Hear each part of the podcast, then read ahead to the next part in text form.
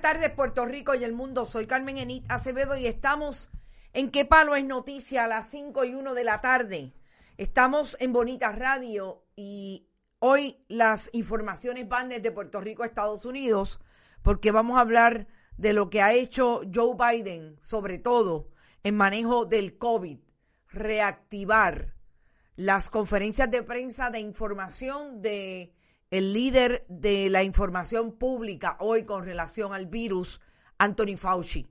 Pero antes, como siempre, vamos a pedir que compartan, compartan, compartan, que vayan a bonitasradio.net si les parece y allí pueden donar a través de PayPal y tarjetas de crédito, que también pueden hacerlo yendo a la Fundación Periodismo Siglo XXI en su ATH móvil, área de negocios, organización sin fines de lucro que hemos creado para producir los contenidos que se habrán de reproducir en Bonita Radio. También pueden contribuir a nuestro proyecto a través de la Fundación Envío de Cheques o Giros Postales, Fundación Periodismo Siglo XXI, PMB 284, PO Box 1940 San Juan, Puerto Rico 00919-4000 y también pueden hacer sus eh, donativos directamente al ATH móvil de la Fundación.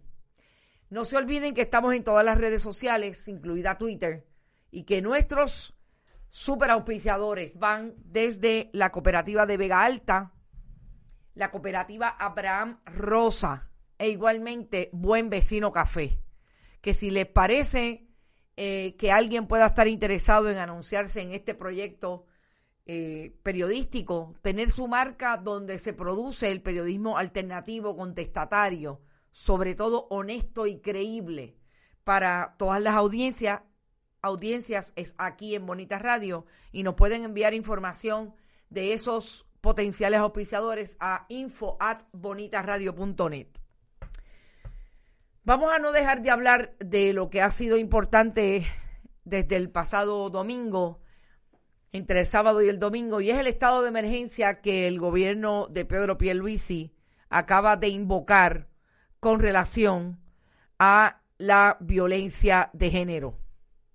Me parece que sigue siendo importante que Pedro Pierluisi haya dado hoy una conferencia de prensa para establecer cuáles serán los pilares de ese proyecto de estado de emergencia y para, y hay que ponerlo en el potro hoy, que estamos a 25 de enero del 2021, decir que esa, ese estado de emergencia y esa orden ejecutiva protege igualmente a las mujeres trans.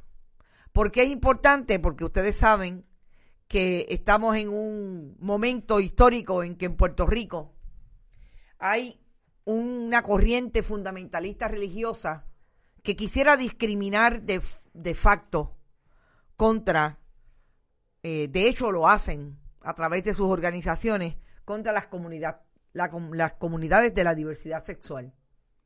Y ahí están las mujeres que han sido víctimas, las mujeres trans que fueron víctimas de la violencia machista el pasado año, eh, y las mujeres que todos los días son víctimas de la violencia machista y esa ese fundamentalismo religioso y esa derecha religiosa del país les quiere negar derechos. Así es que ha dicho el gobernador, cuando le hicieron directamente la pregunta, que supuestamente sí protege a las mujeres. Yo me imagino, y yo lo he tratado de buscar por todos lados y no aparece la palabra mujer trans, que uno de los problemas que tiene esa orden es la timidez del gobierno de Pedro Pierluisi de no querer llamar por su nombre a la comunidad trans y no incluirla como tal. Lo más importante, y a mí me parece que es lo que deberían estar denunciando a las feministas hoy, sobre todo recalcándole a las mujeres trans, que vayan a buscar ayuda a los diferentes organismos que establece esta orden y este estado de emergencia. Porque ahí es donde vamos a saber, como dicen en country, si el gas pela si Pedro Pierluisi lo dijo para salir del paso o en efecto. ¿Te está gustando este episodio? Hazte fan desde el botón apoyar del podcast de Nivos.